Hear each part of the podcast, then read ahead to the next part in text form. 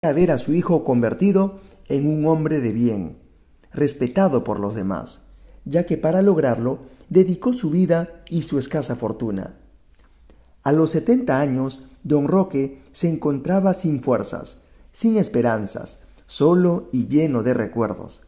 Esperaba que su hijo, ahora brillante profesional, le ofreciera su apoyo y comprensión, pero veía pasar los días sin que éste apareciera, y decidió por primera vez en su vida pedirle un favor. Don Roque tocó la puerta de la casa donde vivía el hijo con su familia. Hola papá, qué milagro que vienes por aquí.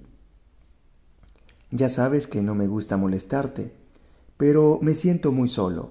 Además, estoy cansado y viejo. Pues a nosotros nos da mucho gusto que vengas a visitarnos. Ya sabes que esta es tu casa. Gracias, hijo. Sabía que podía contar contigo, pero temía ser un estorbo. Entonces, ¿no te molestaría que me quedara a vivir con ustedes? Me siento tan solo. ¿Quedarte a vivir aquí? Sí, claro. Pero no sé si estarías a gusto. Tú sabes, la casa es chica, mi esposa es muy especial y luego los niños. Mira, hijo, si te causo muchas molestias, olvídalo. No te preocupes por mí. Alguien me tenderá la mano. No, no, no, no, padre, no es eso. Solo que no se me ocurre dónde podrías dormir. No puedo sacar a nadie de su cuarto. Mis hijos no me lo perdonarían. O solo que no te moleste. ¿Qué, hijo? Dormir en el patio. ¿Dormir en el patio? Está bien. El hijo de don Roque llamó a su hijo de doce años. Dime, papá. Mira, hijo, tu abuelo se quedará a vivir con nosotros. Tráele una cobija para que se tape en la noche. Sí, con gusto. ¿Y, ¿Y, dónde va a dormir? En el patio.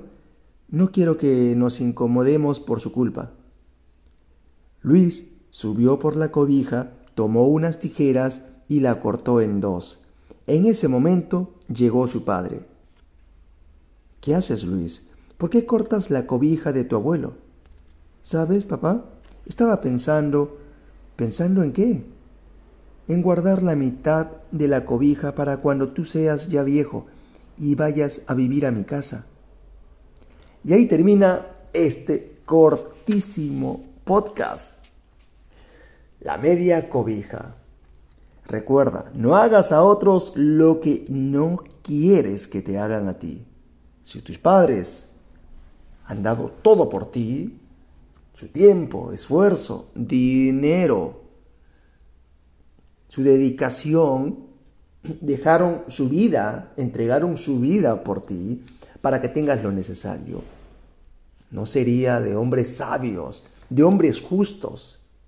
Obviamente cuando te vuelvas hombre, ser recíproco con esa situación, con ese comportamiento, en forma de agradecimiento, porque ellos no se lo guardaron absolutamente nada, nada, por darte lo mejor o lo necesario para que estés bien. Es así como tiene que ser. Así que si aún estás a tiempo, si aún tienes a tu padre con vida, a tu mamá, a tu papá, da lo mejor, no escatimes en esfuerzo, tiempo y dinero para que ellos pasen una grata compañía al lado de sus seres más queridos, que somos nosotros, sus hijos. Bueno, nos vemos hasta el siguiente podcast y que tengas un bellísimo día el día de hoy.